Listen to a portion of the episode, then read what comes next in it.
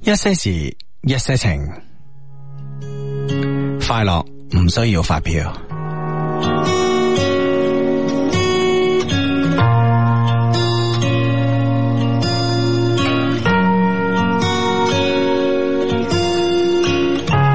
你的眼神和我的煙圈，太孤獨，何妨互相取暖？沒計劃那麼遠，聯起兩個世界便一起探險。我的發言和你的高燒，這麼病何妨互相感染？病榻上吻一遍，聯起兩個世界病菌中發展。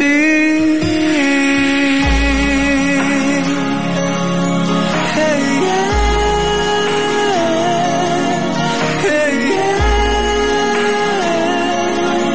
oh, oh. 你說有我便有你，我說自己便知彼，我倆最慶幸曾偶遇，呼吸空氣，呼吸到你。你說如我倆未放棄，我說更要黏在一起。我倆被世上忘記憶，會憶起我與你結識日期。你的鼻鼾和我的瘡疤，最真實還原裸妝的臉，讓缺陷更親切，聯起兩個世界，大家歡後點。我的負評和你的尖酸，有些事何妨互相欺騙，願意扮看不見，聯起兩個世界熟悉陰暗面。你的寂寥和我的孤僻，這關係連成幸福虛線，樂意被你改變，聯起兩個世界做彼此配件。我的十年和你的一天，這生命要彼此的虧欠，像戲劇與小說，如只有我，我靠什麼方法演？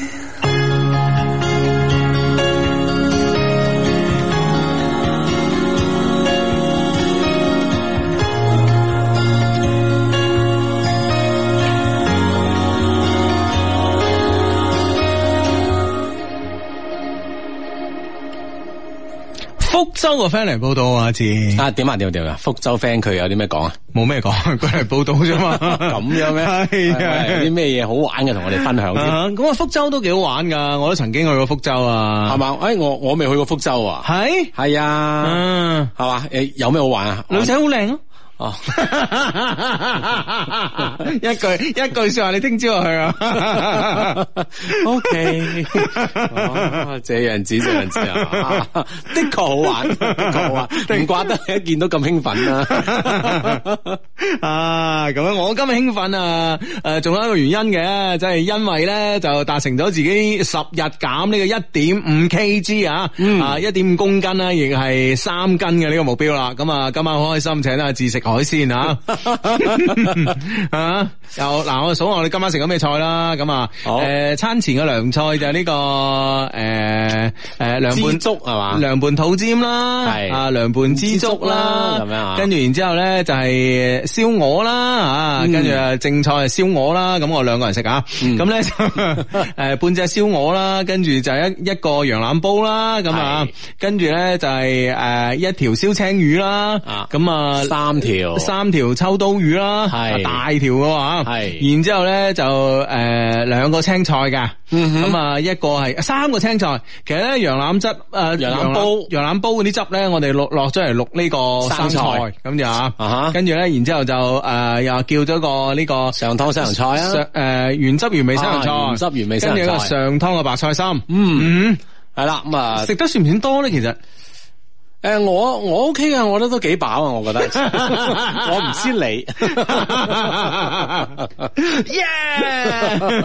嗱耶耶耶咁喂啊，！食完食完嘢咧，我覺得心情好咗好多 啊！咁啊，一擺呢十日嘅一鬱悶係嘛？係啊，喂，其實咧，即係你你成日肚餓咧，個人會猛噶，嗯啊， 係嘛係啊，係哦咁啊，對上呢十日會唔會好猛啊？你？會啊，會啊，會啊，哦會啊，亂咁咁樣。鬧人啊，咁嗰啲咧 哦哇！係請各位多啲擔待 啊！見到我偷路 行。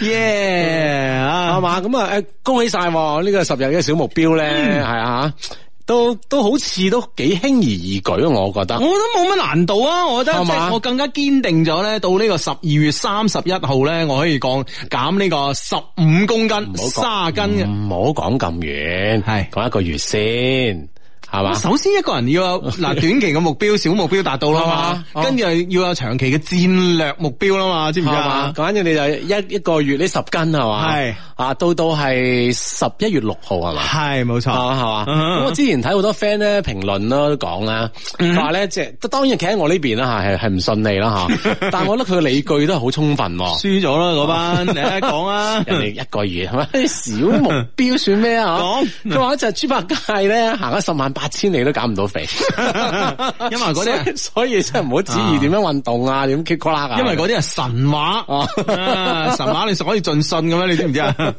唉，真係。係嘛？咁我覺得啊，呢個理據真係都啊都得啊咁樣啊啊，所以堅定啦啊嚇。即係其實幾斤對於你嚟講咧，其實減我都係係係唔難嘅。嗯嚇，企喺我今日第十一日呢個立場上講啊，嗯係唔難嘅。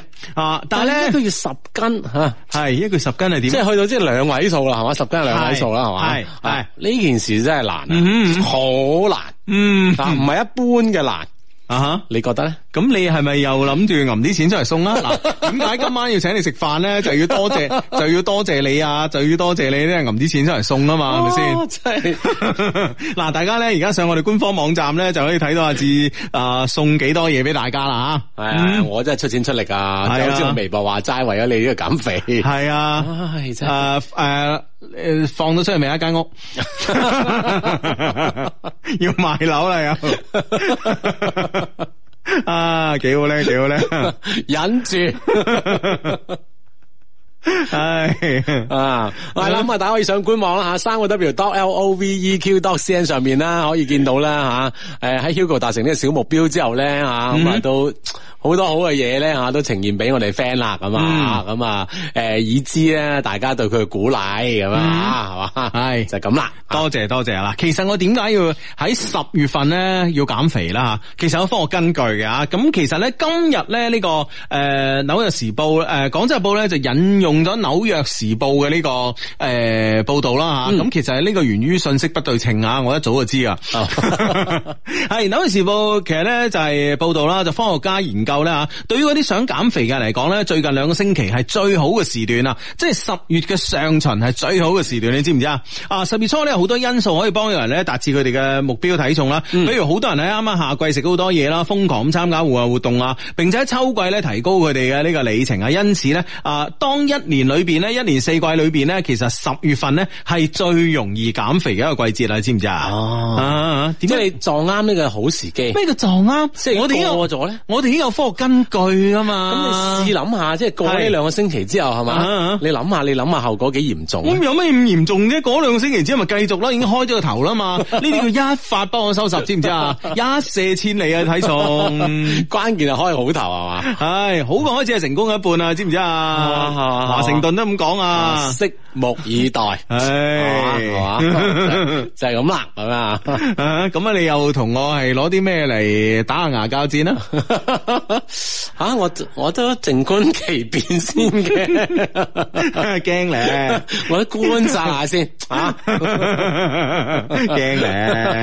啊真係啊 真係，好咁啊，诶、呢、個呢、個 friend 咧就係 Hugo 咁啊，你食咁多啊，何時先能夠減到我嘅體重重六十五 kg 咧？咁啊，因為我係想做一個大隻佬啊，所以大隻佬如果以我而家一百七十一 cm 嘅呢個身高咧，咁六十五 kg 好似真係瘦一啲咯。嗯啊大隻佬點都有一百四啊斤，即係七啊零 kg 先至係大隻佬啊嘛，係咪即先？係咁樣樣啊，係啊係係嘛啊啊。？OK OK 啊，睇嚟都幾有目標噶喎。嗯， 呢個 friend 話陪老公喺醫院啊，Oliver 啊，Oliver Mickey 啊，陪老公喺醫院，不過咧聽日出院噶啦。老公咧都話你啲笑聲好過癮啊，Hugo 恭喜你減肥第一階段成功，多謝多謝多謝啊。嗯，嗯啊啊，咁啊呢誒呢個 friend 就話，唉誒都都係都係恭喜你嘅，係啦，嗯係啦恭喜恭喜咁嚇。嗯咁啊當然啦，好多 friend 都係即係喺恭喜你嘅同時咧係，都鼓勵你繼續努力嘅。當然一定啊但係但係就係唔相信咧咁樣樣 個態度，個態度係咁樣啊，一邊鼓勵一邊唔相信，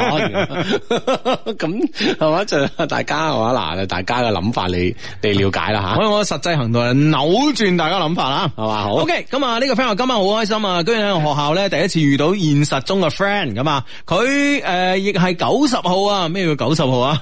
佢就九十後係嘛啊，九十後啊，九零後啊，我寫咗九零後號啊，九零後佢就喺我身邊，坐喺學校誒裏邊嘅店鋪啊，老同學一齊咧聽 Hugo 魔性嘅笑聲啊，真係好開心，好開心啊！求讀出啊，男神 Hugo 咁啊，唉多謝你咁啊。B.S. 學校名叫廣州現代信息工程職業技術學院。如果咧學校有 friend 嘅話咧，快啲嚟老同學揾我哋啊！咁啊，好啦，咁啊，我相信一定有嘅，係咪先？不過可能人哋拍緊拖啊，甚至乎即係休息緊啊，咁樣 啊，咁啊。咁啊，所以唔方便嚟嘅啫吓。好啦，咁啊，如果咧得閒啦，冇乜事嗰啲啦，又冇拖把冇剩嘅咧，咪一齊去老同學坐下咯，好冇？系啦，啊回應下咁啊，真愛相低，小弟不才，為人比較內斂啊，而且聽節目好多年啦。但係咧，誒、但在自己有感覺嘅人嘅面前咧，總係因為太緊張而唔識得好很好地去聊天，嗯表達自己嘅心意，即係愧對兩老啦。面對條件好我好多嘅師姐，我應該點算呢？我真係中意佢啊，求明路啊咁樣。嗯咁條件咁好嘅，我諗好多人中意喎。係啊師弟，你靠內斂去吸引佢真係難就好 喎、敏啊呢 件事。阿文仔係咪先？ 系 啊，一個條件咁好嘅師姐，你諗啫嗰啲係嘛？我哋好多人都蜂擁而至啦，係咪嗯先？嗱，我覺得咧，其實追女仔咧兩樣嘢嘅啫吓，喺我咁多年嘅經驗裏邊啊，小弟不才都拍過一兩次拖咁啊，咁啊拍一兩次拖，總之兩條經 驗啊，呢、個成功率好高。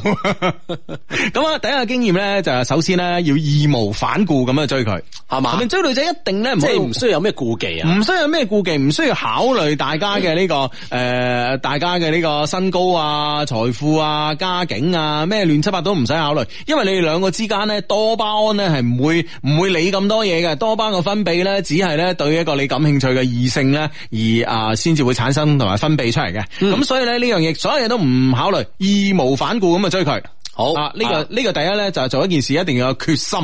啊！如果你冇決心咧，其實做任何一件事咧都唔會咁輕易咁樣成功噶，唔會成功嗯嘅。咁啊、呢個第一樣嘢啦。第二咧就話一定咧要有技巧啦。咁啊技巧咧啊，咁啊做任何事都有技巧啦，係咪先啊？即係點解咧？你即係好似我哋民工咁樣係嘛啊？去去工地搬磚啊，作為我嚟講，誒點解咧？阿志搬得多啲咧，咁佢一定有技巧噶啊嘛。你就研究下係嘛？係係啊，咁我唔我我當然，當我哋一齊去搬磚嘅時候，我當然可以研究你嘅技巧啦，係咪先係？但係當我哋追女仔嘅時候，我哋研究唔到對手嘅技巧噶嘛， 又唔知㗎嘛係咁咧就點咧？就發揮自己所長啦。嗯，你知唔知啊？你嘅長項係乜嘢啊即？係知道自己嘅強項喺邊度啦。係啦，，呢個呢個強項我追佢，但係咧，如果佢係唔受嘅話咧，咁其實你都冇辦法，因為咧你已經第一你有好強嘅決心啦，第二咧你已經用自己最強嗰度啊最啦強嘅強項去去去追佢都追唔到，證明你兩個唔啱咯，冇緣分咯，係咪先？係嘛？咁啊，嗯只要咧就係將呢兩樣嘢咧發揮到極致咁樣吓，咁啊嗯盡咗自己努力咁啊，就去睇下試一試呢個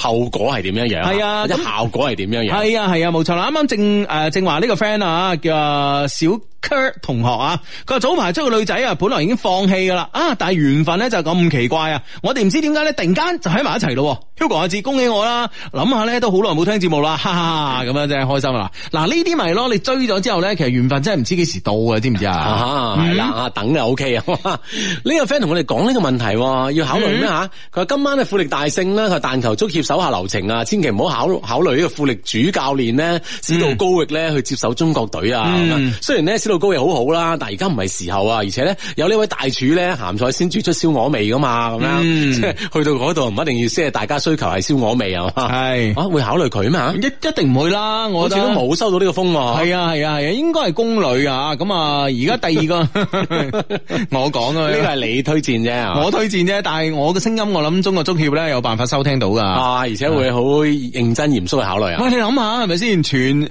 全誒、呃全世界華語界呢個收聽率最高嘅電台節目係咪先？嗯咁佢哋都要考慮下啩。係啊係啊啊，佢唯一唯一冇辦法考慮就係佢聽唔明， 但係歐楚良可以翻譯。係啦，會會有啲傳 譯嘅吓，好彩國家隊裏裏邊都有人啊， 有人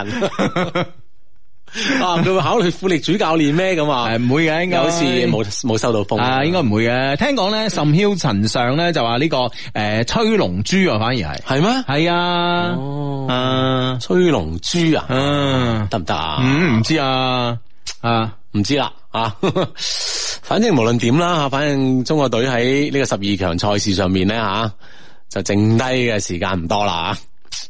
中國隊 好似係咪應該用呢個口吻用喺呢個國家隊上邊，真係永遠都時間唔多。 我真係未聽過邊次話今次中國隊嘅時間好多，好充 裕啊！慢慢同你玩。永遠你聽你你聽呢個中央五台咧，誒、解說嘅時候咧，了解我們中國隊嘅時間都不 多啦。唉，真係唔知點算啦。 係啊，永遠都係了解中國隊嘅時間咁不啊！多。我相信咧，即係呢啊口頭禪啦，呢、個已經變呢幾咗。日中國足協咧都搏命開會噶啦，啊嗯喺搏命溝通緊啲教頭啦，嗯睇下邊個肯接呢個呢即係呢支棒啦，係嘛？啊，我誒公子道啦，我覺得都係啊。係嘛？係你有冇考慮過公指導嘅意願？ 啊公子道實際， 嗱呢樣嘢公子道一定制，咁咩？係啊，第二個我唔知佢一定制，我同你講， 唉，有啲咁嘅機會佢唔制，哇，因為履歷幾靚啊，有個中國個國家男子足球隊教練嘅呢個履歷喎，國家隊教練喎，咁咁啊係咁啊哦係咪先？係所以佢職業生涯裏邊又一個高峰嚟嘅喎， 係咪？啊，唔理點啦，咁啊，希希望啦，呢個教頭接到棒之後咧，踢翻幾場好波啦，咁啊。嗯，呢個 friend 話好慘啊！今日中午咧食咗一餐外賣啊，屙到依家，唉，仲有啊，一班無良死友喺度幫我算次數啊， 又去啦， 有幫你喺旁邊畫政治啊！ 有啲係數次數啦，有啲係計時間啦， 有啲係計呢個每次時間，有啲計呢個間隔時間啦。 喂，有冇 friend 就幫你諗 下去，想唔想去求下醫啦？正 嘛？ 係啦，咁啊就喂，你啲舍友咧，其實都誒係咪學統計學 噶？對數字特別敏 感。係啊係啊，嗱呢個大數據時代就啱噶啦，有呢班嘅 friend 喺身 邊。喂，呢個 friend 問你啊，嗯，佢話我嘅長處唔好意思展示，咁點辦咧？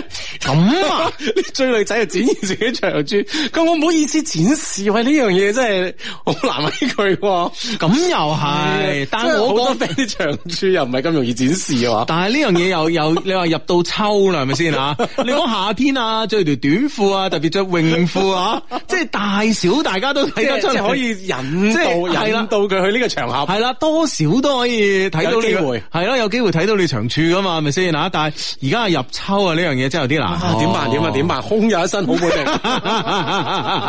空空有空有空有一個一個一個一個一個一個好遺傳基因啊嘛，咁可唔可以傾偈時同同對方暗示我爸爸其實我媽媽就貪我爸爸呢樣嘢，靠呢個語言描述咧。我啲 長處不好意思展示，唉，不過我爸爸將個長處又遺傳咗俾我喎。 一定噶啦，係咪先？ 唉，我真係我咧 都 啊啊等呢啲 friend 真係嚇， 真係急啊！真係急，唉，呢、個 friend 話 Hugo 求讀出啊！我而家卅歲，一直想去學非法啊！你覺得會唔會太遲咧？如果而家學嘅話咧，去到诶非法鋪做學徒好咧，定去學校做咧？咁啊诶學咧咁啊？咁我覺得去非法鋪做學徒可能會快啲喎，真係啊嗯吓哼。喂，據我所知咧，而家即係好多大型連鎖嘅呢啲髮廊咧，嗯佢即係佢都有啲咁嘅培訓學校啊，培訓機構啊。係係誒但係我知道咧，一個一個咁樣嘅新人去培訓機構咧，嗯基本都要即係佢邊跟誒學邊跟師傅啦，嗯你亦都邊上課啦。好似整個要出師咧，都要兩年幾，差唔多三年啊。嗯即係佢嗰啲機構先批准佢可以自己獨立出嚟咧做髮型師咁嘅。嗯係啊都有一定嘅時間㗎。係啊，啊。即係你預咗，唔好話誒學兩日你可以出到師咁樣嘅。啊，咁你可以跳槽嘅，你當你覺得自己 O K 嘅時候，咁你咪去第二間髮型屋做咯，咁啊，咁啊同嗰邊仿清你呢邊做髮型師咯， 都係咁噶啦，係咪啊睇下先？即係有冇啲咁嘅技巧性嘅嘢啦。系咁啊，當然啦，首先要自己咧，即係真係得㗎真係得咁啊，咁樣剪到個頭亂七八糟咁點得咧？係咪係先啊，留唔住客真係冇計啊。喂，诶诶，阿志，你有冇發現我頭髮好長啊？係啊係啊係啊，點啊？你有冇好耐冇見我咁長頭髮啊係啦，點解咧？吓吓？咩意 思啊？嗱，呢個咧就我減肥嘅殺手鐧。我到最後嗰根減唔落 咧，我就剃過光頭，啊即係特登 儲咗喺度啊！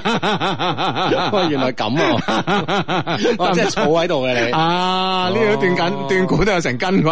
唉，咁樣啦嘛。哦嗱，即係為咗呢樣嘢，啊我真係處心積慮 啊。 O K O K，收到收到啊！大家知道 啊。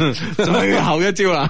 喂，原來咁樣嘅，唉仲有呢一招啊你啊！啊，梗係啦，喂，即係你要你要一件事成功咧，你一定要全方位咁樣考慮咯，嗯知唔知啊？啊，呢、個女生啊，係啦係啦，即係你你即係各方面考嗯慮啦，全心積慮啊，正所謂啊。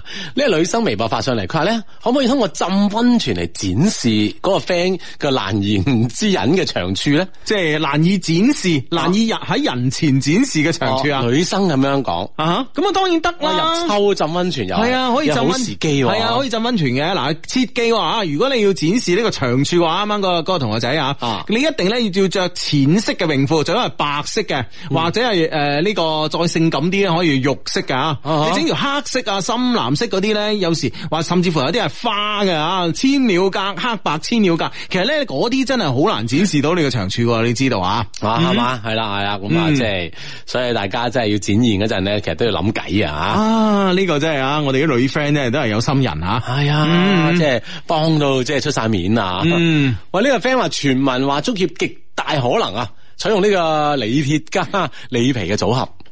呢個冇可能嘅。啊，呢、傳個聞呢個冇可能，呢、個冇可能啊，係嘛啊，之前都有話傳阿沈長福啊， 咁我覺得都冇可能，啊因為沈長福佢嘅人生履歷裏邊已經有個國家隊教練嘅呢個經歷啦嘛，係嘛係咪先？佢冇必要而家去去呢、個啊 將 啊自湯就湯昏水 咯。對對對，冇必要去趟呢呢趟嘅渾水咯，咁啊，咁反而咧公子道嗰啲混善於混水摸魚嗰啲咧，咁我覺得係有機會 比咯。較擅長啊，嗯 系公子道啦，聽我講啊，阿阿蔡局長、蔡主席啊，聽我一句話啦，可以救你啊！ 好咁啊，呢、個 friend 阿 Hugo 啊，咁啊，阿志啊 Hugo 啊，一周前啊，重陽節登高認識咗個女仔啊，幾合眼緣噃啊，嗯，於是咧我運咗四年聽一些事一些情，累計累積落嚟嘅技巧啊，兩日追到手，萬分感謝。哇！啊，哇，真係啊呢、個 friend 叫袁剛。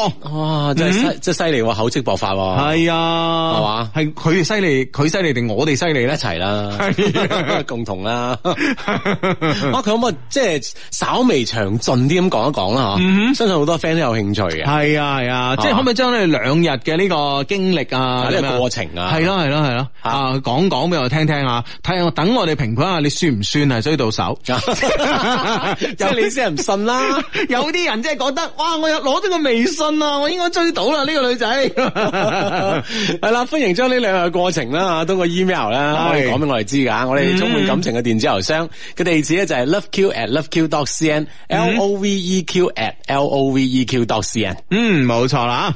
呢、個 friend 話 Hugo 嗰日咧睇咗一個外國測試酒店床單有冇換嘅視頻啊，原來好多酒店咧個床單都係冇換噶。我同一個 friend 咧表示啊，好擔心經常住酒店嘅志志啊，啊佢話咧志志志啊，佢話唔使擔心啦，志志住啲酒店高級啊，連馬桶啲水都可以飲噶。咁啊 所以我喺度想問下志志係咪真嘅 啊咧吓？ 未飲過 啊！鄭重聲明未飲 過，可唔可以飲？我真係唔 知。哇！真係啊，真係緊要啊！啊！即係你住啲酒店真係高級噶， 啊真係高級啊成日喺度， 因為冇水飲啊，佢都不啲。 太高級 啦！ 唉，P.S. 啊，嗰個 friend 啊都係叫智子，佢聽日生日啦，幫我祝佢生日快樂啊！仲有啊，多謝佢送嘅撞茶同埋小放縱啊嘛，呢個 friend 叫哦誒夢裏不是夢誒夢裏不是夢裏啊，咁啊是誰咧咁啊？ 好啦，智子生日快樂！啊好，芝芝生日快樂，生日快樂啊！咁啊，即係誒，再高級酒店咧，都唔可以立亂去試馬桶嘅水可唔可以飲嘅。唉，冇錯啦，冇錯啊！啊，冇呢個必要。啊呢個 friend 話：相低晚上好，有冇喺沙面夜跑嘅 friend 啊？咁啊，發上嚟係一個靚女嚟嘅喎，誒、莫非佢而家喺沙面夜跑？ 好明顯啦，想撞下啲 friend 啦，係係係一個人跑步悶悶地咁吓。係。啊哈好啊喺嗱，如果有啲 friend 咧就即係想識靚女又中意夜跑嘅話咧，其實咧可以沙面去而家咧嗱嗱聲衝咗去沙面撞一撞佢啦。嗯，包撞到啊！呢、嗯個 friend 話范大將軍好似話願意接手喎咁樣，誒，確開東國啊，係啦， 個個都一係一套本領係嘛？係啊係啊係啊，就爭我未我未咩啫嘛，我未出手你啫嘛。哋拍心 口， 喂，呢、個 friend 問我啊，呢、個 friend 話 Hugo 有冇食過呢個蒸誒、有冇食過蜜糖浸芒果啊？喂，我真係未食過蜜糖浸浸芒果。喂，寄嚟啊，寄嚟啊，喺寄京嚟喺度啊！浸啦嚇蜜 糖，咁你理得佢啊？蜜糖浸咩都好食噶啦，係咪先得？個甜會唔會係咧？唉，咁芒果有佢自己香喎，兩個溝埋一齊嘅味道應該幾好噶喎。喂，快啲攞嚟試下，快啲攞嚟試下啊！嗱，冇喺度咁啊，氹我哋啊，唔寄嚟啊！正點報時係由交通銀行、道家美食會、中油 BP 會員樂享積分活動、白雲山中一維乃安聯合特約播出。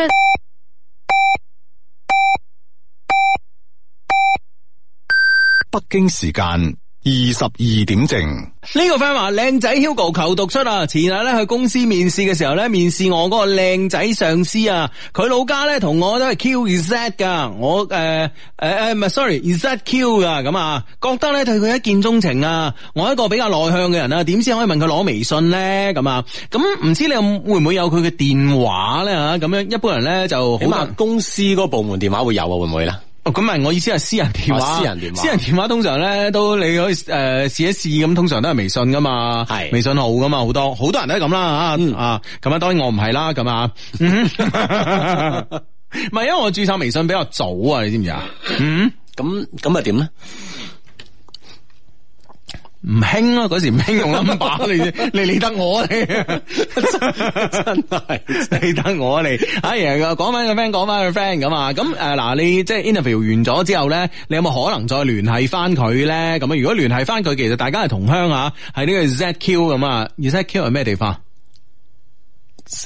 周青嘛。哎，係喎， 係喎，上次嗰個都講過啊，係啦係啊，係啊，係啊，係啊，係啦係啊，唔係，因為咧之前嗰個嗰個 ZQ 咧，佢兩個都大寫噶，呢個 friend 咧 Z 啊大寫，Q 啊小寫啊，嗯係嘛即係令我突然間之間，誒，我覺得呢個地方幾生 幾幾生疏喎，系嘛啊？啊，兩個係同鄉，咁會唔會咧就係直至可以打開呢個話題啦？當然有聯絡方式嘅做前提啊。啊，有聯絡誒聯絡方式嘅前提咧之下咧，就係打開即係問下咯，面試結果點啊咁啊，唉、我而家都揾緊工啊，有冇啲類似㗎？你做咁多年嘢咁啊，諸如此類。我相信一個男仔其實好願意將自己嘅微信係俾一個女仔嘅。嗯，嗯哼，啊，我相信都係咁樣樣。係啊，啊咁啊你有冇試過拒絕女仔啊？唔俾冇，冇冇冇唔俾女，唔我微信唔俾你咁啊？啊，冇啊冇冇冇係咪啊？男仔有冇試過啊？啊，都都有冇直接試過咧？咁都啊都有都少啲嘅，拒絕啊！係啊， 啊，就唔俾 咁啊，係啊，唔方便嘅咁。好似好似都冇。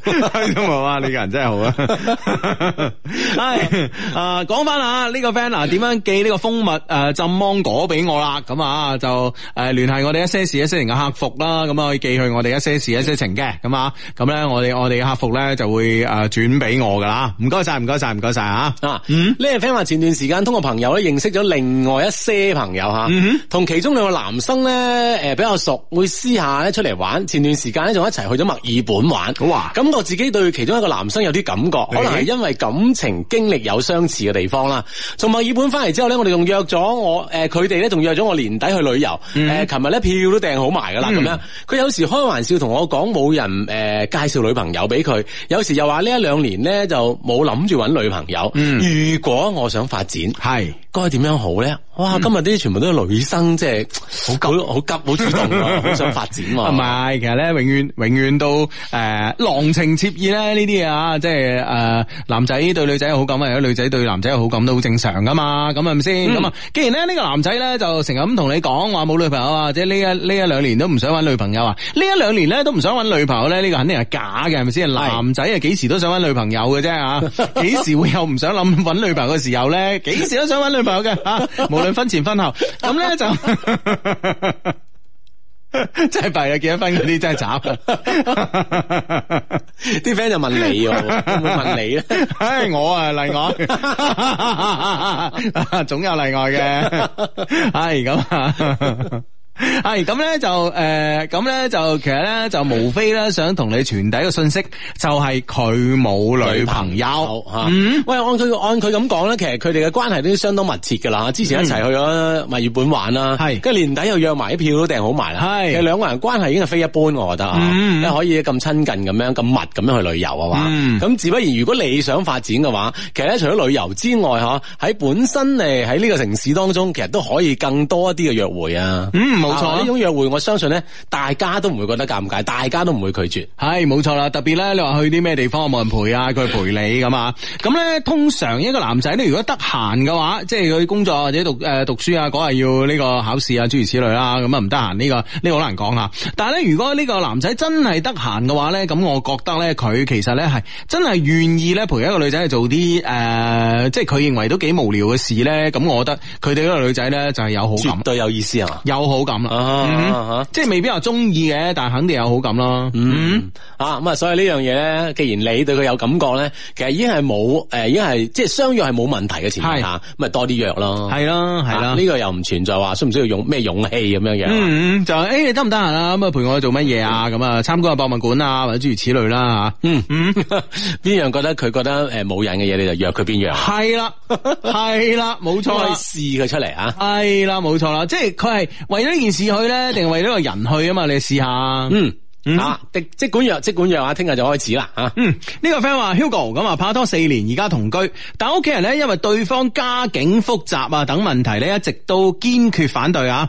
屋企人總係話我自私，唔聽屋企人嘅说話，又話咧拖累诶别、人女仔嘅大好青春啊。咁我點算呢？即係屋企人覺得個女仔屋企啊比較複雜啊，即係啊你唔好同佢啦，你而家咁同佢一齊，最後唔會同佢結婚啊，又又拖累咗人哋啊係啊，拖累咗人哋啦，虛耗咗人哋嘅青春啦，咁啊，咁我覺得你屋企人講嘢係啱嘅。嗯啊哼但問題即係個女女仔屋企有要即係要有幾複雜咧，先至會俾即 係你你係令到你哋屋企人都望而卻步咧，係啊，即係談即係可以即係分享下咧，即係啊。透露一二啊，係咯係咯係咯係咯，嗱我你見過最複雜嘅女仔屋企係點樣，知唔知啊？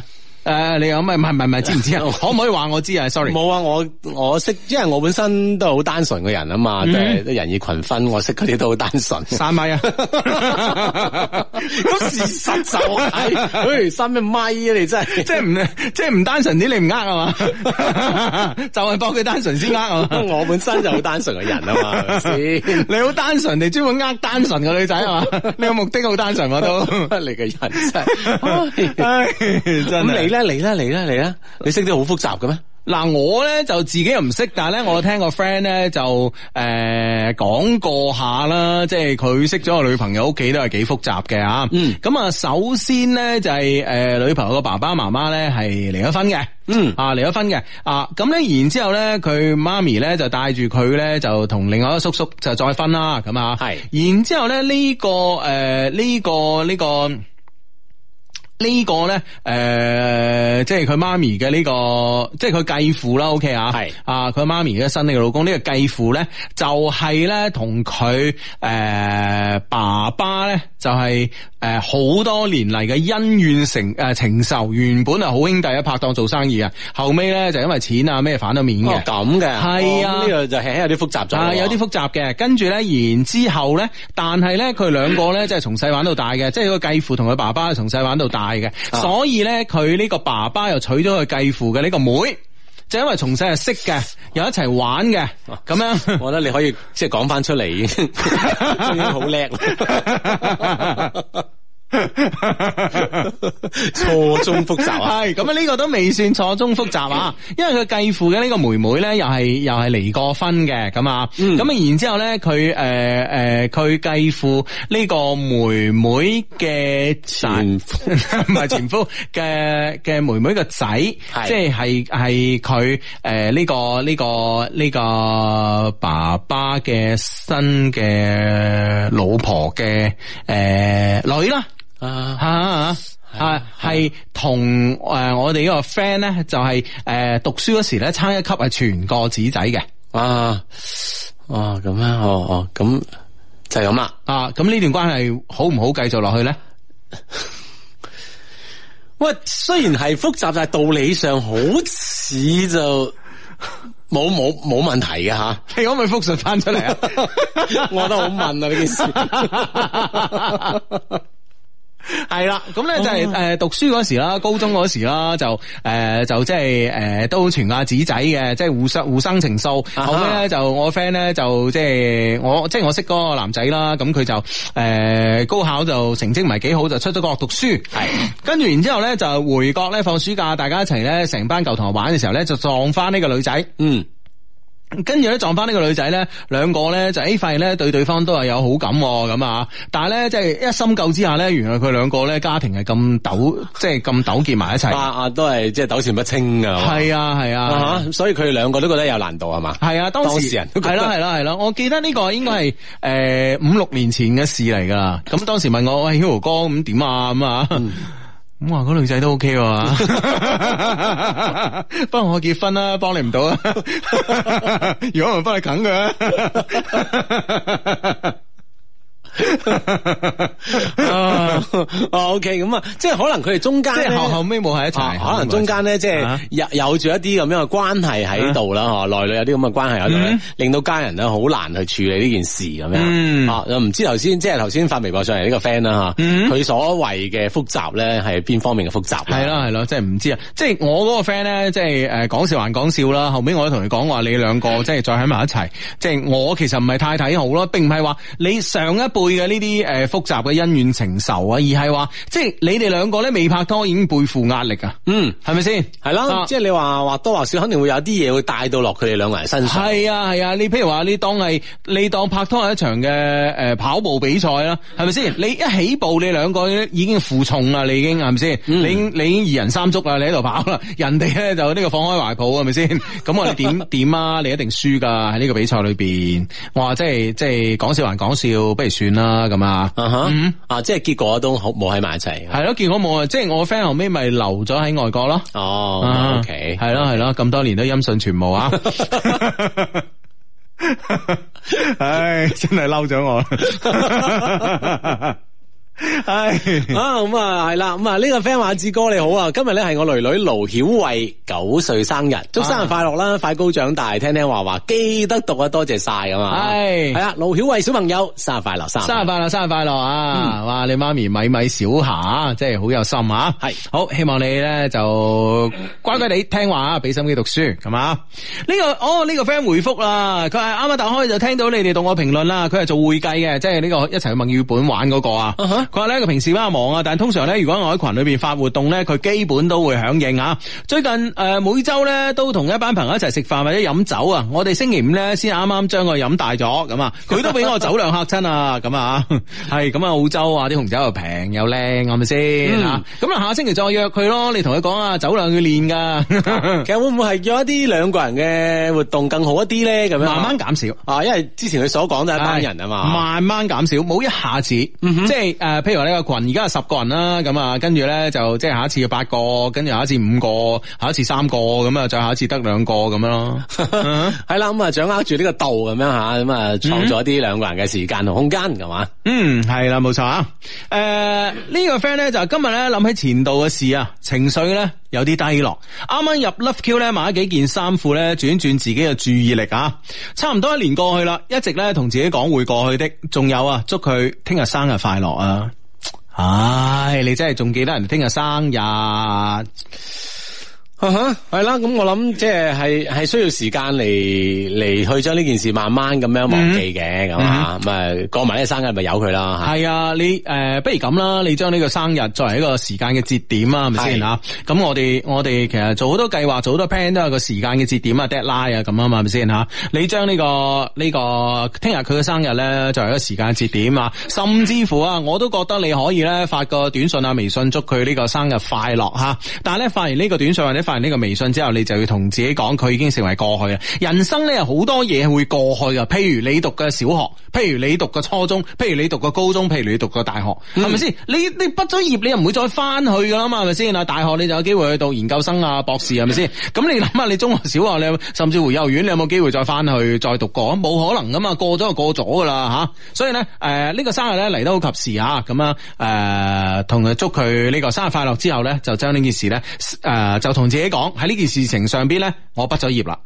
係啦，冇錯，咁啊呢呢個咧就係一個 ending 嚟㗎啦，咁吓，咁啊可以有新嘅生活，同埋唔好咁多諗住以前嘅嘢啊，會過去的，咁嘛。嗯但呢樣嘢會唔會過去咧？呢個 friend 話，相低 人我唔係我仲未講哦完，仲未講完，佢係啦 ending 咯喎。系咁啊！如果真係轉移唔到嘅注意力，可以再上 Love Q 買幾件衫褲 嘅。講笑講笑講笑。原來我哋係粒叫啲即係嘢啲商品啊，係啲咁靚嘅產品咧，原來都有呢個作用啊。係啊，我諗 Q 牌子嘢真係好多作用啊，估你唔到啊，真係。呢個 friend 話聽咗六年嘅 friend 嚟噶啦，咁啊，但係咧一路都冇上過嚟啊。嗯而家喺屋企做緊高數，好鬼難啊，即係想爆頭都做唔出啊，咁樣。係但係我生活點解會比高中仲緊張嘅咧？求幫助啊。喂，高數咧，你係諗係諗唔明㗎，你一定要高數的確喺係啊大學生活入邊係比較難嘅一樣嘢以嚟我經驗嚟講係要抄 噶，冇可能你諗得明噶你。高數咧，其實點解要將微積分啊呢啲咧，就加入呢個大學課程咧，就係誒誒有個有個歷史嘅傳說噶嘛，係咪先啊？啊。點啊？有哇有咩傳説啊？係啊，話當年咧就係、呃啊邊間大學啊，我唔記得牛津定劍橋啦，就係、呢、個因為私校啦，咁啊咁嗰幾年啲校董可能啊荷包就比較緊，咁啊所以咧學校經費緊缺咁啊，啊哈啊哈咁樣誒點樣咧可以令到一啲學生咧喺呢個學分裏邊肯使多啲錢咧，啊而且點啊學校創下收啊。 係啦，冇錯。於是咧，愛因斯坦咧就諗咗一招，誒將微積分咧加入呢個大學嘅數學裏邊，跟住咧學學生咧永遠都考唔過，又要考又要俾個錢咯。每每補下一次就加一 次錢㗎。係啦，冇錯啦，成功咁樣幫你學校咧度過咗呢個經濟危機 嘅。每一個大學生咧，基本都要喺 度咧留低些少啊。係啦，冇錯啦， 不過的確係高數，的確係一個好難嘅學科啊嘛。係啊，係啊，呢冇辦法不過㗎呢個呢 個。冇所謂噶， 大家都難。大家都難，即係唔係冇所謂嘅？呢、個呢、個學分好緊好緊要嘅 嚇。唉，呢個 friend 話我有一個管道疏通工程項目，你有冇興趣加入啊？即係咩意思啊？啊，即係投資咯。啊，即係疏通啲管道啊嘛，嗯嗯係嘛？點樣咧？具具體講下項目先得㗎。系啊系啊，賺唔賺錢啊？賺錢就做 啊，真係啊！好咁啊，呢個 friend 咧就 Hugo 啊，芝芝啊，唉，講起感情咧，前任啊，真係好難敵得過咁啊！即係好多人咧拍拍拖咧，對方話诶唔同你拍啦，我同翻前任啦咁啊，嗯哼嗯哼。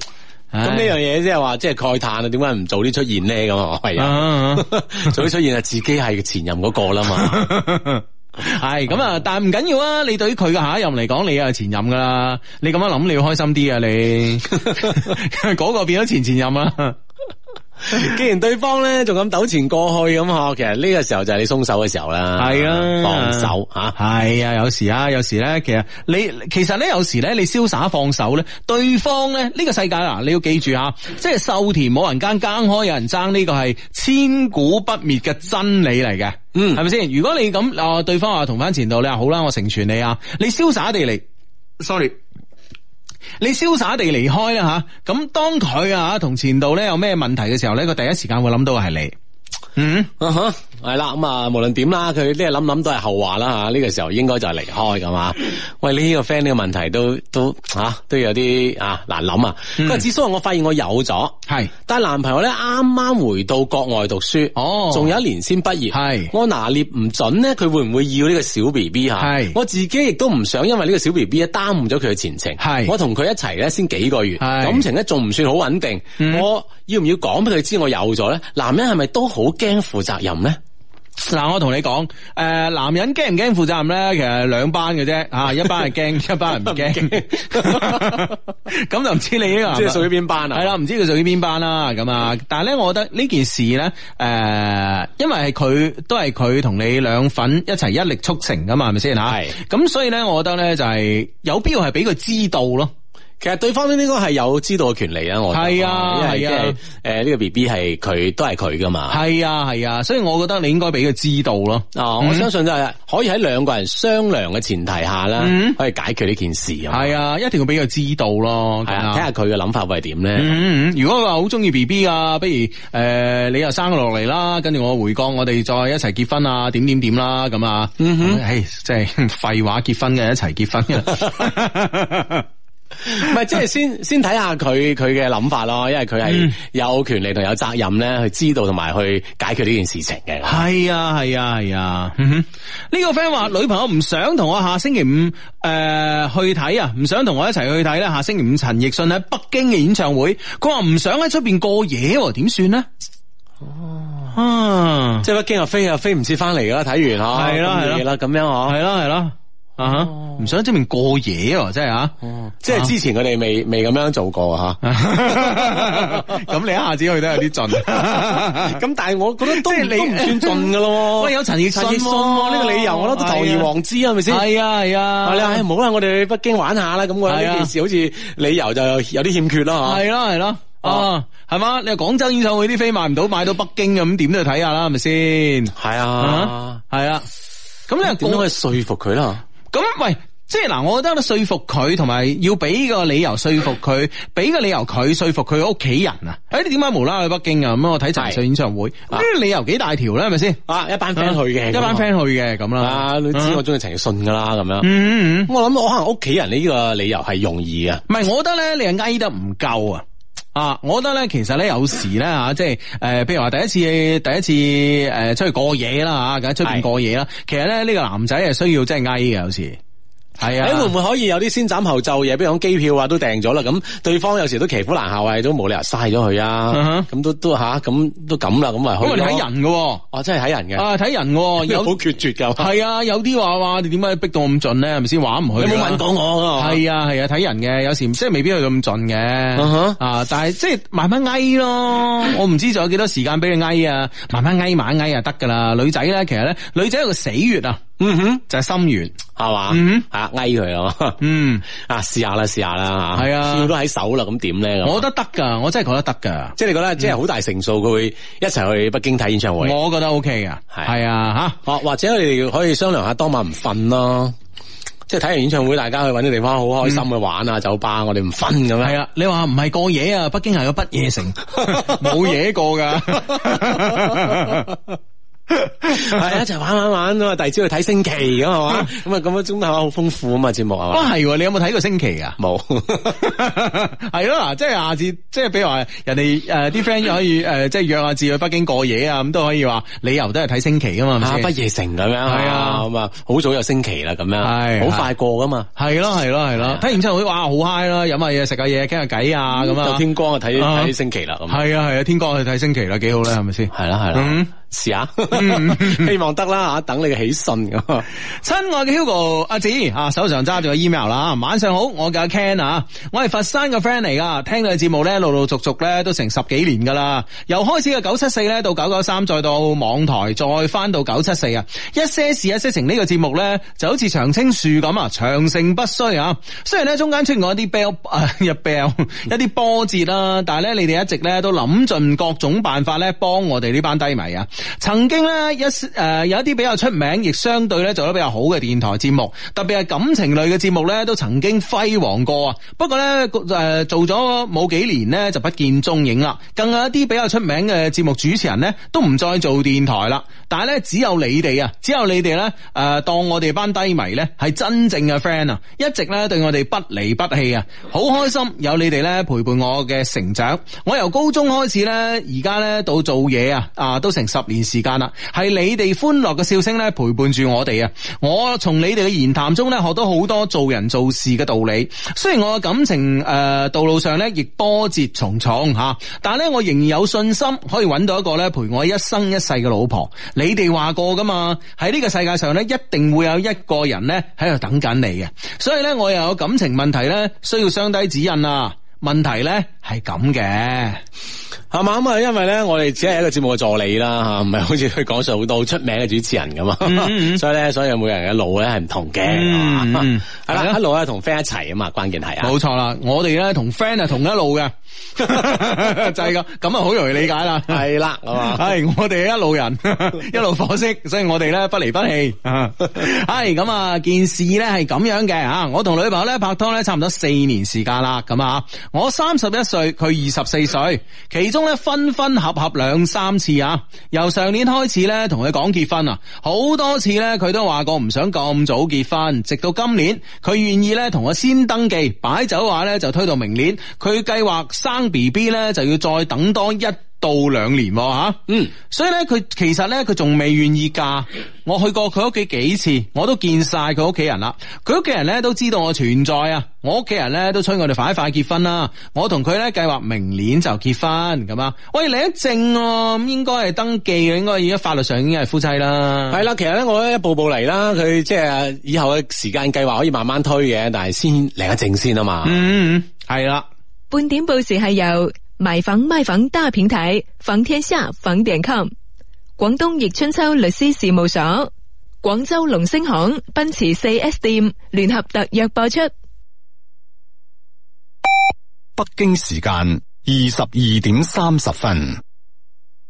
系咁啊，呢封 email 咧繼續啦，咁樣啊。 咁樣咁咧就诶诶呢個呢、個诶。佢啊，上個星期六晚咁啊，上個星期六晚咧，我哋咧，突突突突突突突突突突突突突突突，喂，冇冇啲先兆嘅喂，咁快入呢個狀態啊喂，咁人哋都拍拖四年啦，啊中間分分合合都兩三次，咁吓，唉，唔通要同你描述埋個前戲咩？唔係即係即係佢發生呢件事正常，可理解就係喺個 email 嘅行文入邊咧，佢好似冇鋪墊，就直接咁樣啫嘛。作為一個即係讀者或者聽聽眾咁計係嘛，唉有啲準備啊嘛要，係咪先？ 嗱呢啲咧完全 完全咧就係俾呢個日本愛情動作片洗腦 嘅，即係開波咧個個女主人咧一係行街啊，一係搭車啊，諸如此類，即係有啲嘢做嘅，係咪先？係咪呢個意思啊？ 女主角係有啲嘢做嘅，跟住無啦啦先撞到呢個人啊，或者 或者翻到屋企啊，點樣係咪先？即係冇理由一開波就係呢啲噶， 啊你真係真係人哋個 focus 唔喺呢度啊，志，即係人哋形容人哋講呢件事咧，其實呢件事都冇必要講俾我聽噶，Ken 係啦，佛山嘅 Ken 啊，係你冇必要講俾我聽嘅，只不過咧，阿 Ken 咧諗咧就係話嗱，我我用呢件事咧同你講，我哋兩個關係其實而家已經有幾親即係去密到噶邊啦一。步啊嘛？係啦，而而我同佢呢個诶、呃跑完馬仔之後咧。佢同我講嗯嗱、即係個女仔同一個男仔講一件事，係喺咩情景模式之下講嘅啊，即係呢兩個場景係咁嘅場景係㗎嘛，冇錯啦。其實佢哋兩個私人嘅生活嘅嘢係冇必要同我哋交代噶嘛。啊當然啦當當然然啦你係好好奇啦，唔 知即係唔知你好奇嚟做乜嘢，你又冇份參與。唔係 即係都係突然 刹那間嘅，係啦，咁啊講咩咧吓俾？啲時間我咁啊， 係啦，咁啊，诶、之後咧啊，咁啊，之後咧就同我講，佢前度男朋友啊，兩早兩個月嚟揾翻佢，我同佢拍拖呢幾年啊，诶、佢哋兩個咧仲有間唔中有 QQ、微信聯絡下嘅，上上兩個月開始咧就聯絡咧開始頻繁啦，佢話咧佢哋咧，诶、佢話佢啊係外貌協會嘅，佢前前度男友對佢好好，甚至咧可以為咗佢死啊，乜都就晒佢，而且咧好痛錫佢，下下下都為佢着想。佢話咧佢唔想呃我，雖然雖誒、呃雖然咧誒佢話對住佢前度有感覺，但係咧佢而家更加中意係我，只係咧唔想呃我，所以咧就話將呢兩個月佢哋嘅交往咧都話俾我聽，咁啊啊，其實會唔會係女生咧？其實為咗呢件事咧，其實都即係都屈咗兩個月啦，一路講冇講出嚟啊，啊，你又好唔舒服啊你又估中吓，係嘛佢話咧，佢諗咗好耐啊，啊，同唔同我講咧？但最後咧都係選擇尋晚啊，即係誒、呃大家大家完咗之後咧，啊，同我講呢件事，問我係唔係好唔開心咁樣，嗯。咁正常講， 即係嗰種場景嗰種之下，嗬，即係你又正常講，阿 Ken 啱啱開心完嘅， 就係突然間腰一嘢喎，好應棍喎，一個悶棍打過嚟喎。但會唔會女生係特登設計咗喺呢種場合之下？如果唔係呢種場合之下講起身咧，會唔會係阿 Ken 係更加容易唔開心咧？嗯，即係嗱。個女生嘅嘅諗法咧，會唔會係咁？即係嗱，我哋兩個嘅關係都係咁親密啦，嗯所以咧你要對我咧係放心嘅，嗯係啦，你要信得我講啊，我將呢件事講俾你聽嗱，我兩個咁樣嘅關係係咪嗯先？啊，會唔會係咁樣咧？基於咁嘅係前提之下，先喺咁嘅狀況之下，同呢個阿 Ken 嚟講咧，啊啊多數都係啦，會唔會係啊？即係呢樣嘢，你諗得都有道理嘅，咁啊，嗯，好，咁啊，誒、最後咧，佢問我係咪好唔開心，佢話咧佢會，佢唔會啊，做啲對我唔住嘅事，佢話咧我係一誒，佢、話我係一個比較理性同埋思想成熟嘅人啊，佢前男友咧就屬於嗰啲比較思想唔成熟啊，只係想目前過得開心，唔諗以後嘅，唔諗以後嘅人，所以咧雖然佢仲對佢前男朋友有感覺啊。啊，誒、但係咧叫我咧俾啲時間佢，佢會咧忘記前男友嘅，叫我放心咁樣啊。嗯，嗯，唉，又就無啦啦提一件咁嘅，既然你冇感覺又，唉，又點解講咧？咁多少係有啲啦，咁但係問題我會忘記佢嘅，我同你講咁啊，我唔想呃你咁啊。咁、其實咧睇得出咧，呢、個女仔咧，其實喺呢個階段咧，佢都係個心咧十五十六嘅吓。咁誒、呃，當然啦，咁啊呢個女仔咧呢段說話裏邊咧，我可以概括出兩個重點啦。咁啊第一個重點咧就係呢、個啦，誒、佢嘅前男友比較靚仔。因為佢講咗啊嘛，係外貌協會啊嘛，係佢前男友比較靚仔。第二咧，佢前男友咧係嗰啲咧有今日冇聽日嗰啲啊，有前冇後打死罷就嗰啲人嚟嘅。係咁咧呢啲呢啲男仔咧，其實係好容易咧就係獲得一啲思想唔成熟嘅女仔嘅歡心嘅。係嘛？ 係，哇！你諗下一個男仔去為我死喎咁啊，哇，幾感動啊！但係即係呢啲咪思想唔成熟咯，成熟嘅女仔會諗，啊，一個男仔去為我死喎，咁佢死咗我同邊個啊？佢有冇考慮過後果噶吓？係啊佢咁自己嘅後果唔考慮都考慮我啊嘛。係咁啊！我有咩情況下會令你去死咧？係咪先啊？唉，大家利是咩？係咪先？所以所以咧，但係咧思想唔成熟啊！就係就個女仔咧就會係覺得好吃呢一套，啊咁、所以咧就係誒誒通過呢一段嘅文字咧，我可以咧誒、呃描繪出你嘅女朋友啊，呢、個二十四歲嘅女朋友嘅二十四歲唔後生㗎啦，係咪先啊？係細我一歲，咁咧就誒呃呢、個誒呢、個女仔首先係貪靚仔，第二咧就思想好唔成熟。嗯哼，但係佢都，我覺得佢都 OK 噶喎，即係佢話我係唔會點點點點喎，我始終都係覺得你好噶喎。嗯但係佢都係有呢個最尾嘅結論噶喎。唉，呢呢啲啲話佢好唔成熟，又好似又唔至於喂阿喎。志，呢啲说話係佢講俾阿 Ken 聽，同時咧通過佢講俾阿 Ken 聽呢個過程係呃自己㗎，你信？係嘛？你信？啊，聽落去，聽嗯落去睇下點。嗯係咁啊，OK，咁啊，可能咧佢覺得我同佢前男友相比咧，我冇佢前男朋友高同埋靚仔啩，嗱嗱嗱話啦吓，並且咧冇佢前男朋友對佢咁好啩，所以咧佢先話佢係外貌協會啊。我同佢咧係同一個城市啊，大家喺唔同嘅兩個區做嘢。佢一般咧周末咧就翻我屋企，我哋咧都算係同居咗好幾年啦吓。平時咧晚晚通下電話咁啦吓。我覺得咧我誒、呃你哋覺得我應唔應該繼續同佢喺埋一齊咧？定係如何是好咧？係分啊，定係咧當呢件事冇發生到誒冇、發生過咧咁啊？講翻我對佢嘅感覺啦。其實咧，我覺得自己又唔算係好愛佢嗰種啊，只係咧冇揾到更好嘅之前咧，咁啊， 咁我覺得佢都唔錯嘅啊，而且自己年齡又大啊，又唔係高富帥，有一個女仔咧願意同自己咧，我覺得已經算係唔錯噶啦，所以咧得過且過啦，佢又唔算靚女嘅，但係又唔係話差咯，普普通通咁樣啦，誒、而且咧我感覺咧佢愛我咧多過我愛佢啊，咁啊，咦、有咁自信？啊！但系我諗相信咧，佢哋兩個同居咁耐啦，其實呢種呢種感覺應該都真係正確嘅咁樣。嗯喂咁有咁嘅女生咁。幾好啊！啊，呢、個世界大部分嘅女女生都係無論樣樣貌啊點都係普通噶啦，係咪先？嗯嗯咁你想點咧咁啊？嗯嗯嗯幾好啊！我系啦系啦系啦吓，OK，繼續讀落去啊！有人同我講過啊，揾個愛自己嘅人咧，好過揾一個自己愛嘅人啊，日子咧會幸福啲啊！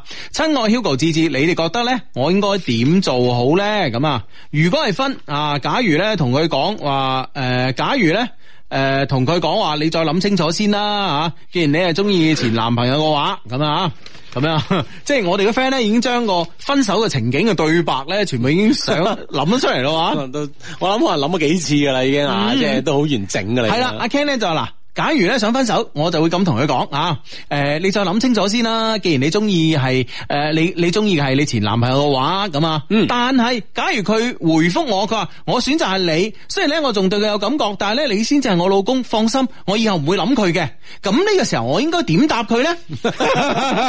如果話俾時間大家諗清楚先啦，咁啊，嗯大家咧就可能會冷戰一段時間喎。咁佢最後嘅選擇咧係同係同我啊，诶、同翻我喺埋一齊，咁又點算咧？啊！直接誒誒、呃呃如果話直接話我哋分手啦，咁最後估計都係因為自己心軟喎，又接受翻同佢喺一齊喎。哇！我哋嘅 friend 真係得喎，呢啲真係得㗎嚇。喂，其實咧，從咁多嘅假設當中，其實我哋嘅 friend，我覺得咧，佢都係放唔低嘅呢個女生嗯啊。係係啦，雖然有各種嘅假設啦，你嘅內心咧，雖然話表面上唔係好愛佢，好似啊，嗯嗯嗯但係我覺得你真係放唔低佢喎，Ken。嗯，系咯，何必你自己呢你自己谂嚟諗去嘅所有對白，個女仔都係都係都係唔捨都得揾翻你，都係揾翻你嘅。 你，你是多麼的優秀啊！ 唉哎呀， 好咁啊，其實咧選擇分手，我擔心傷咗佢，又擔心咧揾唔到女朋友咁啊。屋企人咧成日催我結婚啊，佢咧就接受唔到佢前度咧，度佢就係咧接受唔到佢前度咧下下都就晒佢，而我咧唔會成日都就晒佢喎。尋日啦，诶、佢尋晚仲話過啊，可能咧人都係犯賤啩，對佢好嘅人咧唔中意，反而咧對佢唔好，诶、對佢冇咁，反而咧中意對佢冇咁好嘅人啊。佢話前男朋友咧，诶、就只係想眼前嘅嘢，冇安全感，估計咧佢咧就因為諗到以後啊，所以先選擇同我喺埋一齊嘅。如果佢只係顧住目前啊，我估佢早啊翻到佢前男朋友身邊啦，咁樣啊，咁你咪有優勢咯，係咪先？佢喺嗱，你哋兩個我哋都講過啦，喺戀愛中咧，總有一方係犯賤噶嘛。咁而家佢係做犯賤嗰個啦，係咪先？係咁你幾好啊你？ 系啦，咁啊，你你嘅優勢係咁顯而易見嘅前提之下咧，你好似你話齋，你咁多假設佢都會翻到你身邊嘅，咁你你分乜鬼手啫仲？系，而且佢兩個人傾都傾到好盡啦，又已經係诶攞證啊，幾時擺酒係啊啊，幾時生 B B 啊，都好似都設計埋呢個有時間計劃噶啦。嗯 嗯咁你呢個時候，當然佢嗰、個即係咁樣問係都幾腰心腰肺嘅係嘛？系咁啊，因為咧同佢拍拖四年期間咧，分分合合兩三次咧，都係佢講诶，都係佢講分手咁啊，都係咧佢講復合嘅，次次咧都係我狠唔下心嚟啊，同佢咧斷絕關係。佢個朋友咧，诶、诶，佢、朋友總係同我講話佢點樣傷心，點樣辛苦，點樣日喊，點樣度日如年，又怕佢諗唔開，唉，最後咪同翻喺一齊咯。咁啊，到最後啊，始終都係冇變化噶。我同佢咧始終喺翻埋一齊，最後咧可能因為呢件事咧又傷到大家一次咁啊，擔心因為呢件事咧搞到大家都唔開心，損人不利己啊。其實咧就目前而咧，我覺得我同佢都有將就嘅意思啦。我因為咧冇揾到更加好嘅，而且自己年紀又大又唔算高大啦，屋企嘅條件又唔算好咁啊。有個拍拖四年嘅女朋友屋企咧又催結婚咁啊，所以咧就覺得唉能夠將就將就啦吓、而佢咧覺得咧我俾到安全感佢喺佢嘅工作上邊咧、生活上邊咧俾到一定嘅肯誒，俾到一啲肯定嘅意見俾佢啊，令佢咧可以不斷咁成長。雖然咧唔係理想嘅男朋友啊，雖然咧誒我對佢誒冇前男朋友對佢咁好，但係可能咧因為我對佢唔算好差，所以咧將就下啦咁啊。自從咧前晚講完之後啊，而家咧晚晚通電話都同以前一樣，都係老公老公咁喺度叫。有一次啊，仲話好掛住我添咁啊。佢老我同佢同一個城市唔同兩個區，所以平時一般咧就晚黑電話聯絡，休息日咧佢就過嚟我屋企呢邊。親愛 Hugo 芝芝啊，你覺得咧我應該點做好啊？係分定係當呢件事唔存在好咧？希望可以得到你哋嘅指引啊！萬分感謝一些事一些情陪伴我嘅成長，多謝 Hugo 同芝芝，唔使客氣，friend 嚟啊嘛我哋。 嗯哼，喂，但係問題呢件事會唔會就係始終都會成為阿 Ken 心中嘅一條刺仔啦吓？ 即係咁樣，而家自己嘅女朋友係咁咁咁咁樣樣，我又覺得未必喎，未必咩？我又哦覺得未必。話反而咧，之前分手啲係似啦，係嘛哈？係咪先？話分過你，話復合啊你，係咪先？所以我覺得咧，其實喺我角度嚟講咧，阿 Ken 你兩個唔需要分手啊，係咪先？嗱，其實咧結婚咧同拍拖咧係有好大嘅唔同嘅。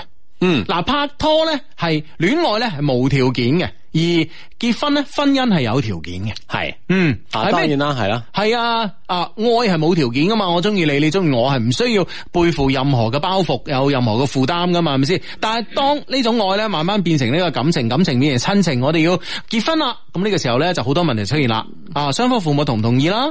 係係咪先？啊，啊生活方其實嗯式習唔習诶，生活嘅習慣一唔一樣啦？方式同唔同啦？啊！你一諗住諗住現在咧係冇問題嘅，可能兩個人一諗住以後咧，可能就會諗住好多個問題啦。只不過就係你哋嘅婚姻啊、你嘅家庭啊等等咁樣。係啦，所以某種程度之下咧，我啱啱正話話你女朋友唔係太成熟啊，但係咧，我而家讀完呢封 mail 咧，我反而覺得你女朋友咧幾成熟喺呢方面啊，咁樣嗯佢知道咧自己中意嘅、中意嘅，同埋自己嘅婚姻咧，佢係分得開嘅，即係諗得好清晰哦係啊，佢唯一唔成熟就將呢件事同你講咗啫 嘛。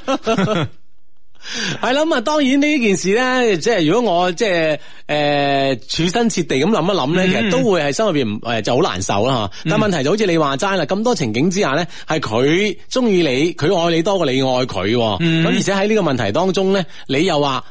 雖然誒、呃、覺得佢一般，但係揾唔到更好嘅，咁嗰個咪就係佢咯。係咯係啦，咁啊都談婚論嫁嘅時候啦，先唔好諗咁多，我覺得係係可以將呢件事咧忘忘記嘅，兩個係人啊繼續咧按你哋計劃係向前行咁樣。係啊，我覺得冇必要因為呢件事咧而打亂咗你嘅計劃，同埋咧你嘅男性自尊心咧有時咧吓，即係可收可放啦啊吓。成熟嘅標誌咧就係話我哋識誒識選擇性咁樣去失憶。啊啊哈！其實佢我諗相信佢應該有更加自信啦，因為最尾都係揀咗你啊嘛。嗯啊咁樣諗就 OK 啦，Ken。嗯，係啊，吓恭诶，希望你哋唔好話恭喜啦，希望你哋咧诶早日即係啊步入你哋嘅婚姻殿堂啊，冇嘢冇嘢啊，Ken 冇諗咁多啊，啊第。一時間咧同我哋分享你嘅喜訊㗎嘛，嗯，哇，今日星期啲 mail 都好長啊。係嘛？係 啊，嗯，啊咁啊，誒睇一睇微博先，呢個 friend 報告箱都係廿二號晏下星期六組織第四次撕名牌大戰喎，嘿哇！喺廣工沙河校區係嘛，嗯算唔算係阿志嘅母校啊？咁廣工嘅母校啦，咁啊，啊呢個群主係 Hero 咧發上嚟嘅咁啊，誒有興趣可以入呢個群咁啊，一齊好撕名牌。咁啊，手頭上咧揸住第二封嘅 email 啦，揸緊時間啊。Hugo 一知啊，喺 LoveQ 郵箱入邊咧，好似我咁嘅標題嘅郵件咧，不計其數啊。但係咧，我都好希望咧，你哋可以幫我解惑啊。喺呢個大數據嘅環境之下咧，我好想知道咧，誒、有冇一條公式可以咧幫我理智咁樣忘記一個人？十九歲嘅我咧，啱啱上大一，呃幾誒、幾經輕易同呃誒、幾經輕易同前度相愛啊，幾經輕易啊呢、個呢、個成語我比較少見啊啊。係同前度啊相愛，可能咧一齊誒、可能一齊咧嚟得都太輕易啦。愛情嘅路上咧，總係布滿崎嶇，感覺咧呢個係真理啊。就算咧追嘅時候咧幾咁輕易啊，但係咧誒唔代表平順啊，唔係誒唔係唔嚟，只係時候未到嚇。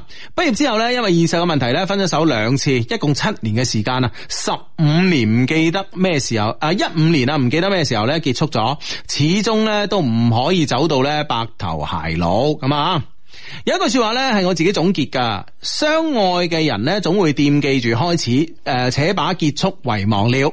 路誒、路邊嘅路燈、大廈、廣告牌、食飯嘅筷子，就連天空嘅誒、雨滴啊，每一個地方都充斥住咧佢嘅身影。今日我知道咧，佢依家佢同我現任咧感覺，依家同。sorry 啊，依家佢同現任嘅感覺好幸福，雙方家長咧都見晒面啦。明年咧嗯就結婚啦。哇，子你唔好成日咁啦，系嗯，啦，呢個啊設計唔合理啊，點唔合理啫吓？趌咗出嚟，你隔出嚟係你自己生理變化啊嘛。 關咩事啊？嗰個鍵盤個位趌咗出嚟，唉，真係哦，即係而家咧前任咧同佢嘅而家嘅女诶另一半啊另一半啦，好幸福啦，雙方家長見晒面啦。習慣咗一個人耐啦，就诶、呃就成咗至親。其實咧，除咗我爸爸媽媽、我妹妹，佢咧就係我至親嘅親人啦。第二次分手咧係我提出噶，因為兩個咧都糾結咗好耐，佢咧選擇唔到，我只能夠嚟狠嘅。其實咧，我係想佢啊果斷咁樣拋棄顧慮，相信我。事實證明啊，我嘅能力咧仲係俾唔到佢安全感。我唔知道啊，诶、要遇到幾個他才能忘記他。佢同第二個結婚嘅情景呢，估計我大腦裏边呢已經經歷過好多次虛虛擬嘅構建啊，啊，即係好似诶诶，得得得得得得得，那些年錯過得得嗰套叫咩戲啊？那些年我們愛過的女孩啊 啊啊即係佢搏命，唔唔係搏命啦，都諗過咁嘅情景啊。系咁啊！但切切實實咁影诶影射喺自己嘅雙眼咧，威力係無法估計嘅。至少咧，就算模擬咗幾次咧，仲係抵擋不足吓。我依家咧都已經廿七歲啦，對一個女生嚟講咧，婚姻已經唔係單純嘅感情事啦，夾雜住更多嘅咧係屋企人嘅催促。其實我應該祝福佢噶，不過咧我做唔到咯。曾經我哋一齊討論嗰個話題。到我哋咧七老八十，你先死定我先死啊吓！啊，直到依家咧，我都覺得你先死啦，留低留低嗰個咧會好慘噶。結果咧係仲有三分二個人生未過嘅時候咧，我就被拋低啦，我真係好痛苦。嗯就係诶呃懷缅緊呢個過去啦吓，無論對方嘅狀態已經係咁樣樣啦，仲係好記掛啊吓。喂，其實咧，我真係噶，我我呢、個問題咧，即係喂好巧合啊，我都諗過啊，即係我諗過咧，我同我老婆咧，佢先死定我先死，嗯咁啊、後尾即係我哋討論咧，我我我係其實想佢即係想佢先死 嘅，因為即係即係即係即係如果唔係即係如果我先去咗咧，佢一個人好慘啊，啊，咁樣樣啊，係咯係咯係咯，各有解釋啦，咁係啊係啊啊哈，咩叫我有解唔係唔係釋？咁咁佢佢認唔認可你嘅呢個理論啊佢覺得好愛佢咯， ？O K 好，你話認唔認可？ 我係實認 認，唉，繼咁啊續繼續。依家咧，我已經冇辦法，诶、我依家咧，我已經冇咗喊嘅技能啦。第一次分手，我動不動就喊，雖然咧有啲幼稚啊，但係咧可以釋放自己。邊個冇年青過啊？依家咧，我嘅潛意識裏边咧有個 warning 嘅程序一樣啊，好似有個 warning 嘅程序一樣啊。只要眼淚咧一去到心臟咧，就自然咁樣識得制止，可能係成熟咗啩。忘記一個前度，我覺得最好嘅方法咧就揾一個現任去愛。好多人咧都認為呢種係愛情轉移啊，對現任唔公平。但係咧，我想講咧，好似我呢啲，難道難就難就去追一個诶、呃去追一個你自己中意，但係唔知對方中唔中意自己嘅人。對於愛情已經望而卻步啦。但係如果真係相愛上咧，會更加珍惜眼前人。鑑於意識裏邊咧，已經有一個前任嘅 standard，要遇到一個咧已經好難啦。遇到咧仲要去追，自己咧已經冇晒動力啦。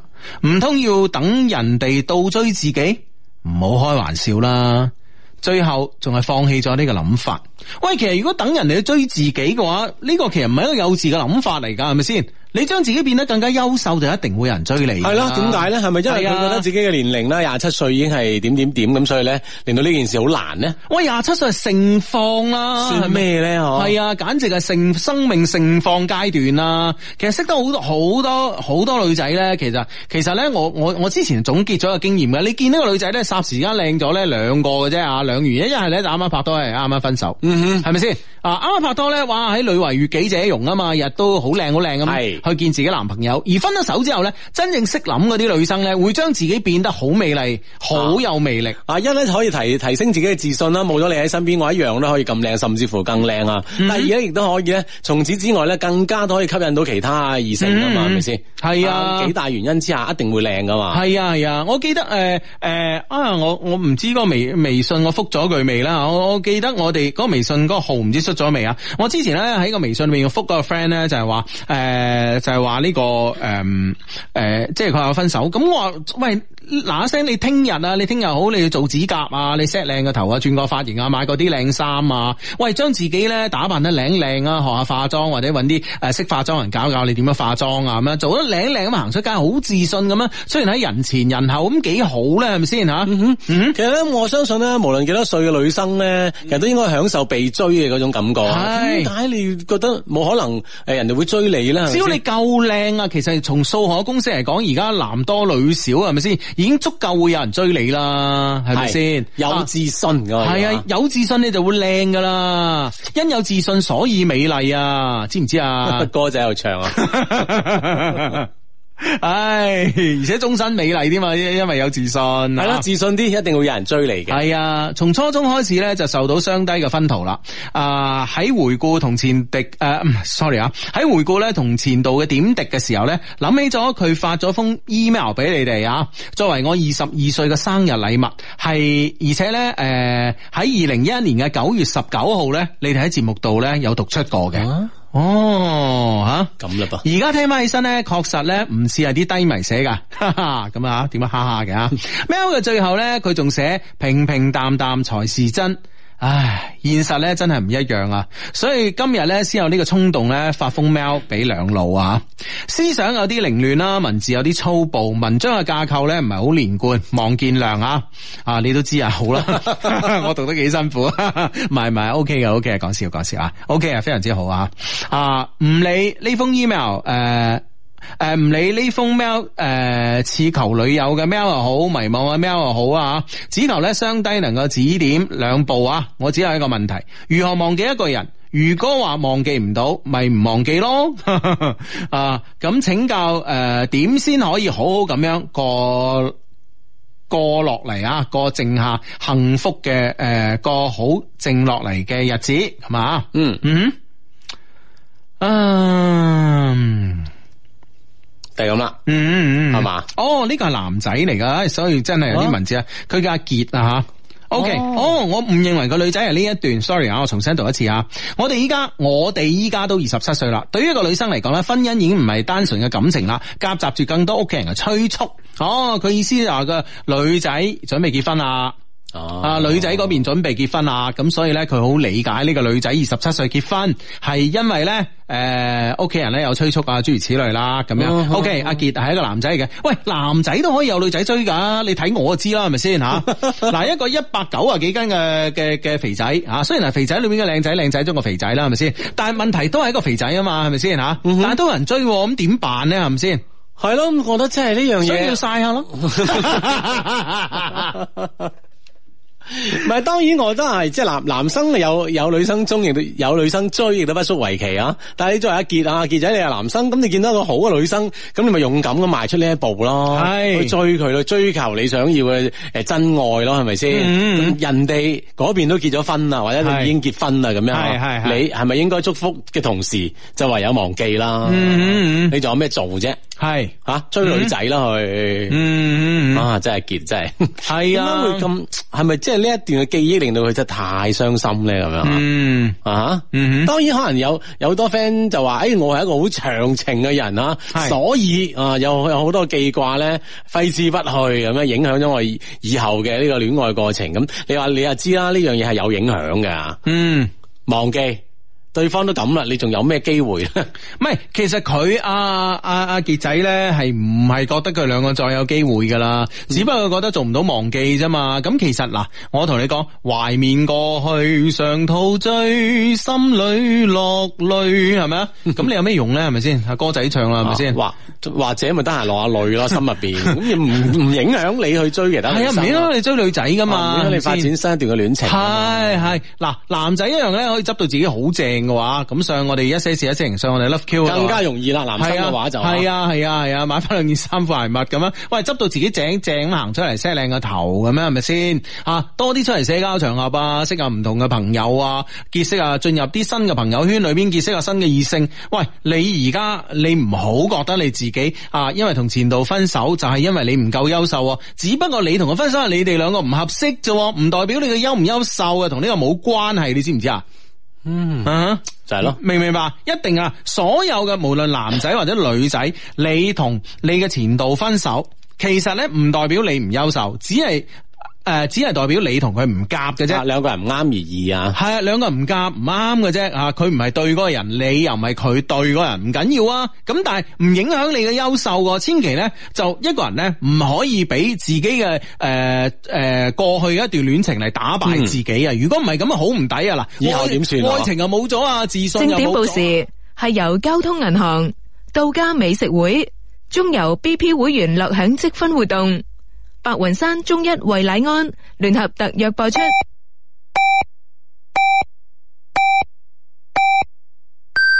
北京時間二十三點正。